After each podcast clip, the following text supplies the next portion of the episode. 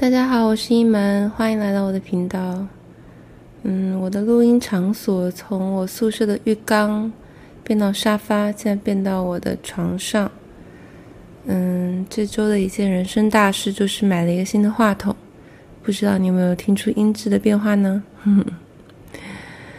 嗯，这一期的主题我还蛮挣扎的。嗯，先写了一份提纲。嗯。说实话，我之前从来没有写过提纲，嗯，每次都是开麦以后就话都讲不完。但这期其实没有太多想要讲的，主要是因为入秋以后的这两周，整个人就是非常的摆烂。之前很多觉得好玩的、喜欢做的事情，都突然不想做了，也不是很想做饭，也不是很想练瑜伽，也不是很想打坐。嗯，唯一还在坚持的好习惯哦。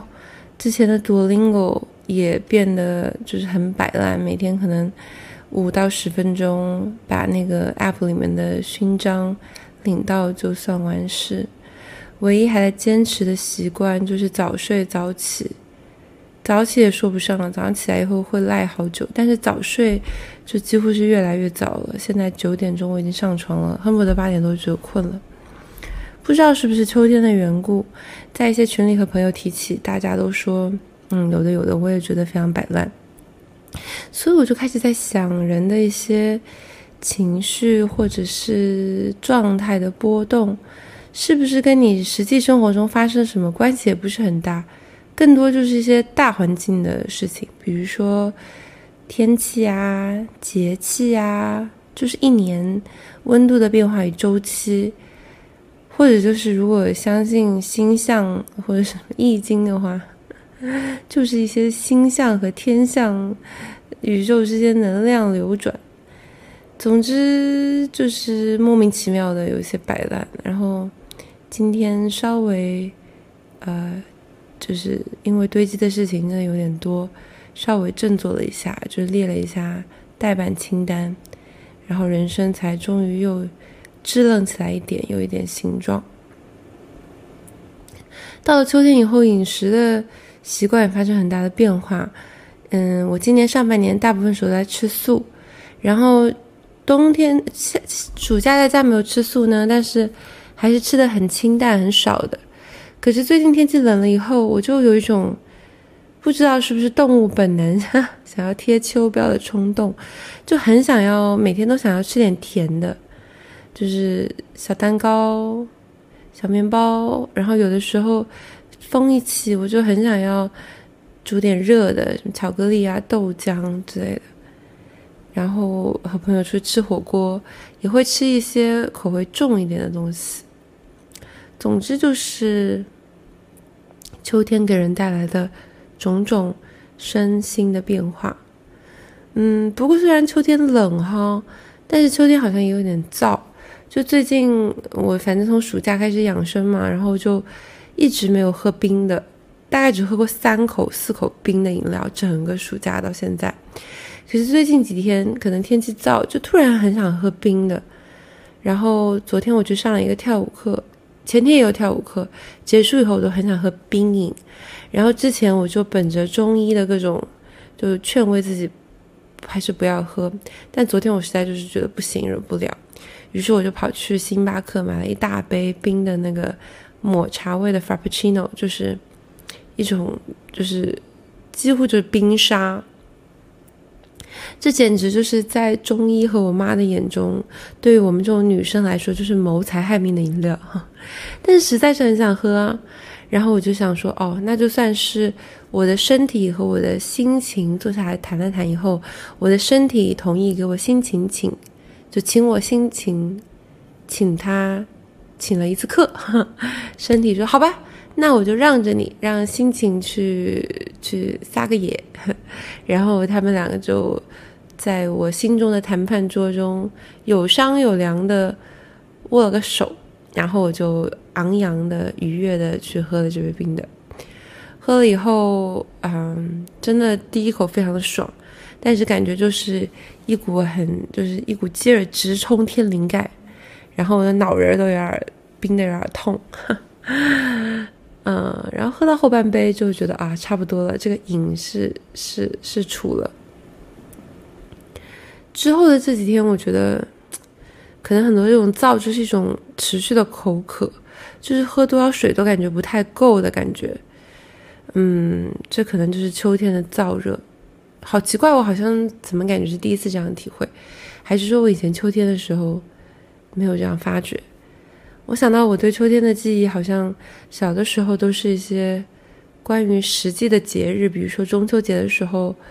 呃，糊里糊涂的哦，我就会吵着要穿上新买的毛衣，然后我妈就会觉得我太沉不住气，然后我们就会在早上上学前在家里面吵架，然后到了中秋节，有时候我爸妈会接我放学以后就不回家写作业、吃饭，而是在外面吃饭，然后。在就是东湖边的小桥上面看月亮，或者如果是在家里的话，我们就会到天台上去看月月亮，一直都是我挺浪漫的回忆。然后后面几年，有的时候会去吃螃蟹，啊，主要就吃螃蟹。然后好像在二零二零年、二一年的时候，因为突然变得闲了一点，就会开始体会到。第一次好像非常明确的会闻到空气中的桂花，大概是一种感官上从最早的节气人文风俗到感官上的体会到秋天，而今年可能是去年过去一年跟跟身体的体会更充分，所以是第一次从内在的体会到了秋天，就体会在身体的燥、身体的乏。嗯，也算是秋天的一种问候啊，还有身体的 想要吃贴秋膘，是一种身体的问候吧。嗯，过去的一周，反正因为秋天的原因，刚刚找了这么多原因，其实就想讲解释一下，过去的一周就是非常的摆烂，基本上能不做的事情都不太想做，然后也不太想爬出床，然后很多事情都做得非常的马虎。嗯，不知道是不是学期到中间，新鲜劲褪去的一种疲倦，然后再加上就是天气变冷了以后人的一种防御反应，总之就是非常的摆烂，所以呃也拎不出什么具体的主题，就在这期播客跟大家随便讲讲最近心头的几件事。其实本来是想说一件事情。然后后来今天我突然脑中冒出了好几件，可是我现在在录的时候我已经想不起来是哪几件了，所以边讲边说，看会不会想起来吧。哦，对了，可能还是因为最近几期播客说是不在乎大家的反馈，但是播放量不是很高，也没有人跟我互动，以后我好像就会觉得也啊，是不是没有人听？然后就想说啊，那还录不录？就是会有这样的摆烂。但是好，还是要提醒自己，录播课真的是为了自己能够有一个持续的、规律的产出，然后能够让自己有一个日更、日工、日拱一卒的一个结构，然后为了让自己能够就是在生活中养成一些体系和习惯才做的，不要因为一两次的反馈的好和坏就过于激动，好吗？不要要不忘初心。第一个想跟大家讲的事情就是，嗯，蹲下这个概念。就昨天我去上了一个我们非洲舞的大师课，是一个，嗯，不知道他的背景，反正是非洲舞的一个舞蹈大师，然后教我们跳舞。我以前从来没有跳过非洲舞，然后昨天跳以后发现是一个不停在运动，很多微小动作。然后下盘很低的一个舞种，就是很多其他的舞其实都会比较浮，就是你会你会踮脚啊，你会跳跃啊，你会往上够，但这非洲舞很多都是下蹲，然后要把脚深深的扎在地面上，然后有很多那种全身就是微小的抖动，就是不能说全身吧，主要是下半身就疯狂抖动的那种动作。然后也有很多就是往下探的动作，所以，嗯，我觉得还蛮好，因为我觉得我是一个底盘不是很稳的人。然后这个动作就是让你往下沉，然后嗯，到中下段的时候。我们就是开始做一些连贯的一套的动作，然后中间有个部分就是我们要左手往天空上抛，然后右手蹲下来往天空上抛，然后呢在转圈转圈的时候，要基本上就是把手要把手撑在地面，然后整个身体也非常靠近地面，像一个小陀螺一样的转圈。然后大家在这个下面转圈的时候都转的非常的就是不顺，就很卡住。然后来了好几次以后，老师想了想，他说：“哦，我知道，我知道为什么。”他说：“因为你们没有蹲下。”然后我就看了一下，我发现确实，哎，我们斯坦福这些同学们，大家都不会蹲下，就是在转的时候，大家都是手撑地面，但是呢，屁股就翘得很高，就是膝盖都没有整体的弯下。然后老师就让我们就一起就是练习蹲下，嗯，大概就像是我们所谓 Asian squat，就是。就是我们亚洲人上那种蹲的那种洗手间的时候，会那种全部蹲下来那种动作，然后我们就练这个。然后后面再蹲的时候、转的时候呢，是好一些。但我发现我自己还是不太敢蹲下。然后这个还没有练好的时候呢，老师又给我们加了一个动作，就是蹲完以后，蹲着转完以后呢，就要去撑地做一个前滚翻。然后我们是一个很大的木地板的舞蹈教室，然后很多人是翻了。可是我发现我我不敢，我已经很多很多年没有前滚翻了。于是我在那个地方，我就逼着自己去尝试，我就手撑在地面，然后头就是去往地面靠。但是我的头顶碰到地面以后，我还是不敢翻。然后那一刻，我就有点存在主义危机，或者说那种被中年危机撞头，我就想说，我怎么了？我是不是老了？为什么本科的同学可以翻，但是我不敢前滚翻？然后我就想说，我其实是变成了一个害怕受伤、很害怕尝试的人吗？就是我在我上学的同学中，或者是我三十多岁的同学中，假装有一种天真和大胆，但其实放出去以后，我是如此的害怕，习惯了玻璃房子，然后不敢往下蹲，也不敢前滚翻。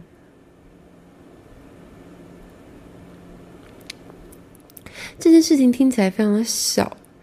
可是我觉得它还是在我心中起了一些波澜。因为我现在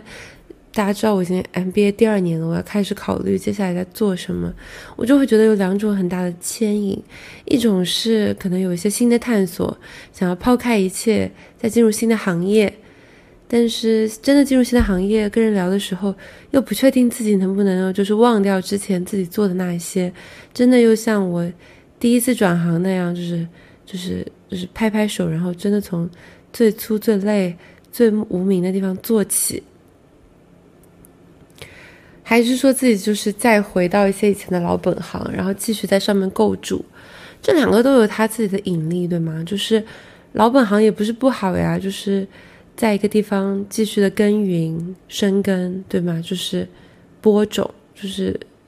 一定也是认认清楚自己。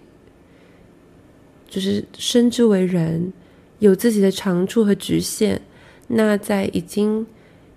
挖开一点土的长处中，继续再翻找，然后在局限化掉的圆圈里不要挣扎，不是挺好的吗？但另外一方面又会觉得说，我还年轻，这是时候又重新闯出一片就是真正的天。走向一个就是自己真的觉得跟自己，就是就是谈妥的天命上，就总感觉之前可能还是有一点曲线救国，或者说是当时认定的路，但还是会会带有一种自己的自我设限中的不完满，而想要更彻底完满的走在想走的路上。总之就是会有这种老路，又会觉得哎，是不是不够？不没有尝试忠于自我，然后心路又会觉得是不是自己异想天开，然后又不愿意低头重来的这种拉扯之中，就是跳也跳的不是很高，蹲也蹲的不是很低的这种卡住的局限。所以就是在我碰到这次跳舞课上，我觉得啊，我已经是就是在我的同龄人中，大家觉得我是爱舞蹈、爱尝试的人了。可是真的在舞蹈教室中，我其实又是这么的胆怯，这么的害怕。那我到底是谁？然后我再退一退，想说我在这种就是环境中找自己的定位，因此带来这么不稳定的 self image 和自我形象。那我到底是谁？我还能不能蹲下呢？我还能不能再跳起呢？I have no idea，就是没有答案。这是我今天想跟大家讨论的第一个，就是摆烂周的困惑。第二个摆烂周的困惑，是我发现哦，就是有很多微小的恐惧。以前没有这种微小的恐惧吗？我也不知道。但我就发现，我很容易被一些小的负反馈给吓到，然后就退缩。比如说学期开始的时候，我对一些课就是斗志昂扬，我就觉得说这课我不擅长，我就是要去冲它。然后，但是到学期中间不擅长的课，我就慢慢觉得说，天呐，我也不擅长。然后这个事情就不是我想做的，我还要不要逼自己呢？我还要不要冲呢？还是我就放放水就算了？哎呀，想到这时候就觉得自己真的是。好没用！小的时候我就会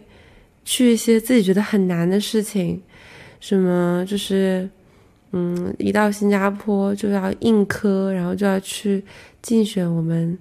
楼的楼长，就刚到一个月竞选楼长，然后就要带带领一些就是比我高年级的同学做我的那个团员，然后去组织一些活动，然后后面去。去美国的时候，就是老去硬上一些就是挺有难度的课。大一的时候一去就是上英文小说写作，在课上就是怕的要死。然后去一些就是整个环境里只有我一个国际学生的那种社团，然后就是在里面就是就是很享受那种自虐的，就是一开始比别人都傻都差。然后后面慢慢的就是奋斗起来，然后最后跟人家就是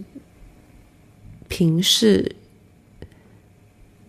就是平起平坐的这种逆袭的快感。但这次回来，我就觉得我好像就不想这样子了，不想去把自己放到那种很难的、很受虐的环境，然后逼着一口气就是起来了。我好像就是。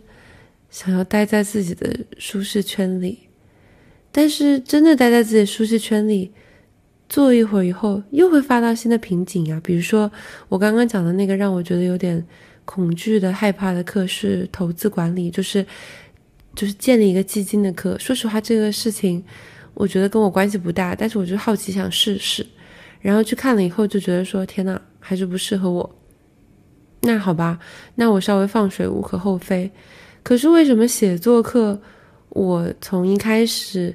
老师就是表扬，然后我就觉得斗志满满，到后面一两次作业，我觉得没有就是获得老师的表扬，然后就是做的可能也没有那么好的时候，我就好像有点意意兴阑珊，然后就好像就失去了之前的激情和动力呢。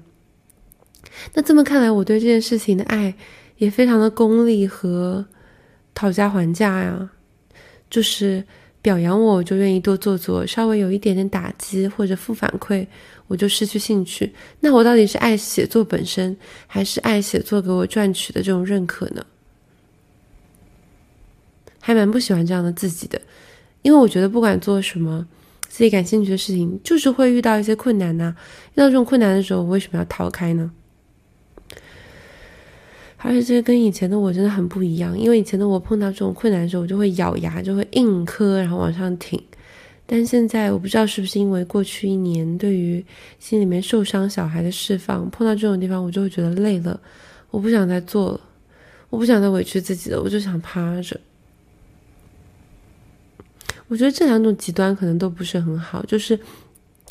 这种累了趴着的感觉。和之前那种不顾心里面的摩擦，就硬着开放着那些伤口往泥地里滚，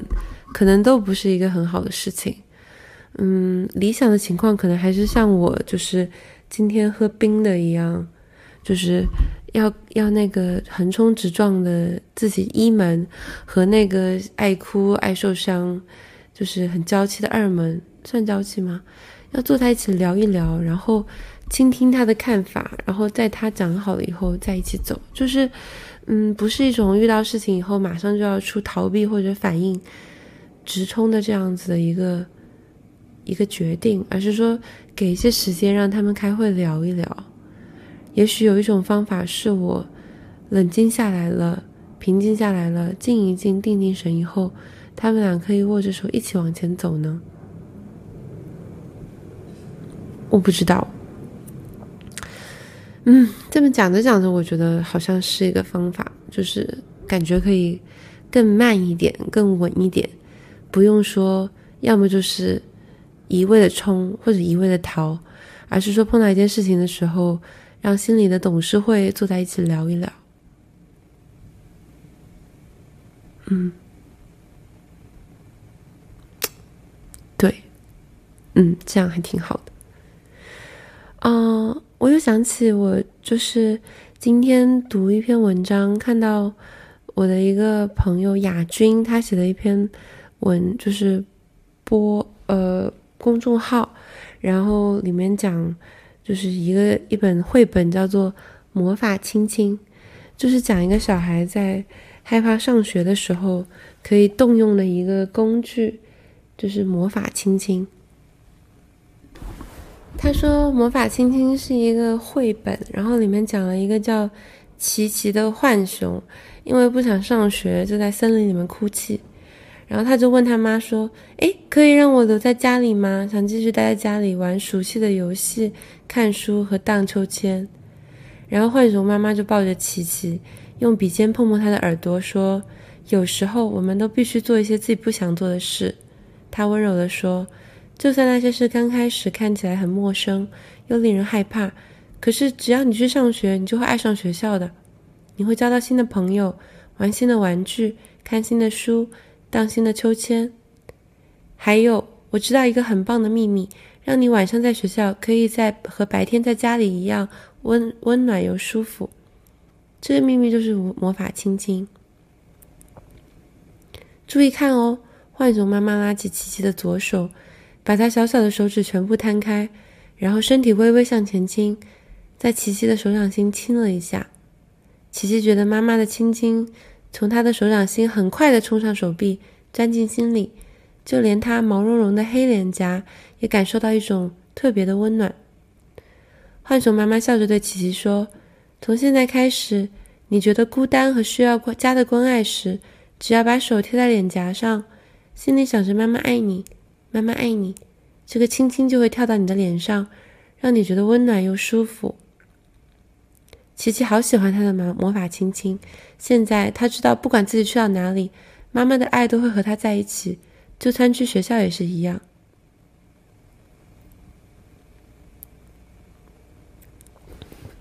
这件事情让我有了一些反思，因为我发现刚刚跟大家讲我的小惧怕的时候，比如说。有的时候上那个投资管理课，就觉得啊，这作业好难，我不想做了，我不想硬磕了，我要不就翘课算了。然后呢，但是自己憋着自己说，哎，好了好了，你就随便写一写，但尽量写一写交，然后看看会怎样。写完以后呢，就觉得可以壮着胆子去上课了。然后壮着胆子去上课以后，又觉得哦，好像也还好，还是学到了挺多东西，去上课还是对的。然后。同样，比如说写写作课，嗯，因为一开始受到很多表扬，就是没什么心理包袱的时候，后来有了偶像包袱以后呢，感觉写作就变难了。然后，但是就还要鼓励自己，就放几天鼓励自己说好了，那今天我们就努力写写，写成什么样就是什么样啊。然后老师的反馈就壮胆子看一看吧。然后看一看以后，哎，发现好像也好了，没有想的那么可怕。所以有的时候可能只是需要稍微有一个人可以捏捏你的手臂，或者有一个比较温暖的东西可以让你抱一下，或者就像我过去的几个星期的下午，在寒风中突然就想吃一块小小蛋糕，或者喝一口热热的绵密的东西，这些东西可能就是一种魔法亲亲，然后它可以推你一把。嗯，可是这种亲亲，目前还是一种非常物质、物理层面，也是很有用啦。物理层面，然后还有就是自己啊，在心里给自己鼓劲带来的魔法亲亲。好像最近有点缺少的是跟遥远的、重要的人的爱，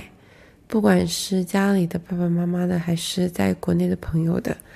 也许最近觉得有点失去力量，还是因为跟国内的朋友从刚出国前的时候联系比较紧密，到现在可能慢慢有些疏忽了。然后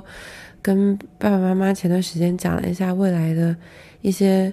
展望的时候，又接到了一些他们比较，主要是我妈，就是比较激烈的，她有一些带有自我投射的负面的反弹，突然让我觉得好像离家，就是暑假的时候，我觉得离家很近。然后突然觉得好像从家里来的支持被撤掉，然后觉得有点孤单，然后有一点失去，嗯，又失去锚点的感觉。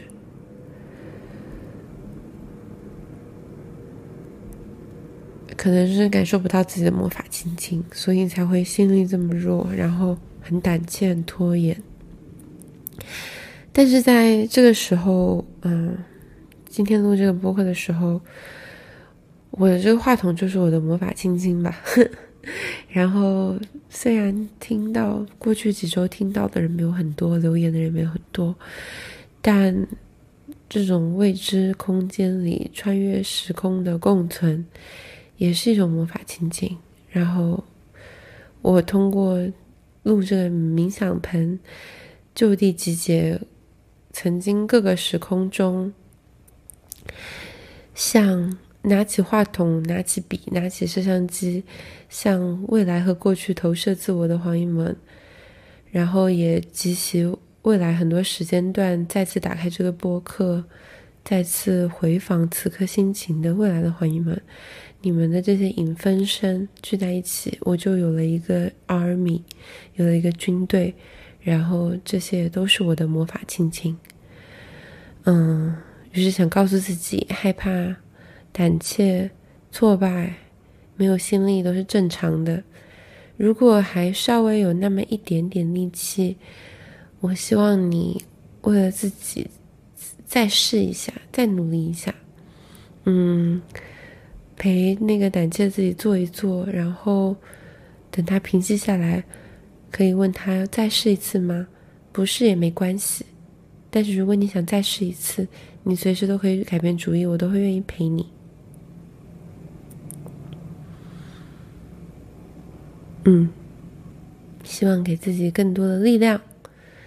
度过这个秋天寒风起来的季节变换，度过这个转型。好啦，就是摆烂的碎碎念，就到这里了。然后我今天想唱张悬的，应该算是安普了的一首《最好的时光》。嗯，因为我最近常常想起他在大云食堂接受的一个访谈，他说：“如果你心中有很想做的事情，你要把它藏在心里，不要跟别人说，不要泄气。”嗯，我最近有这种感觉，因为最近会冒出很多想做的事情和想法，但我会发现，它一冒出以后，我就很快的会跟身边人说，然后说了以后，好像那种当时冒出这个想法的很纯净的心念，就突然染上了很多，因为自己 可能内核还不太稳带来的杂质，然后那个事情就会有点 flop，就会瘫在地上，然后会有点遇冷，所以我现在想要趁这个秋天的。精神和时机去学着藏一点，就是让自己再收收敛一点，蕴藏一点。嗯，慢慢的在自己的小树洞里面囤一些柴火和松果，嗯，让自己可以好好的度过这个冬天。嗯。昨天的烦恼，今天想开了吗？喜欢的人，他们留在心底，还是依在我身旁。每天离开了家，再回去时，有没有新的挣扎？一万个问题里，什么是最简单的回答？有过的心愿，如今是现实还是幻想？成长后来是礼物，或者是美丽的包装。记忆中的青春，梦里仍像盛夏的扶桑。亲爱的，你想念我吗？亲爱的，你想念自己吗？最好的时光出现了吗？有人曾爱过你，你有过怀疑、否认和伪装的伤，而你爱过了啊，所有梦寐以求的代价，绝无留恋和坚强。最好的时光哪儿还有啊？后来你在天涯，我珍藏起我曾描绘过的远方。好的还会有吗？我能再见你吗？后来才说，说出后来才懂要说的话。聊起后来才知道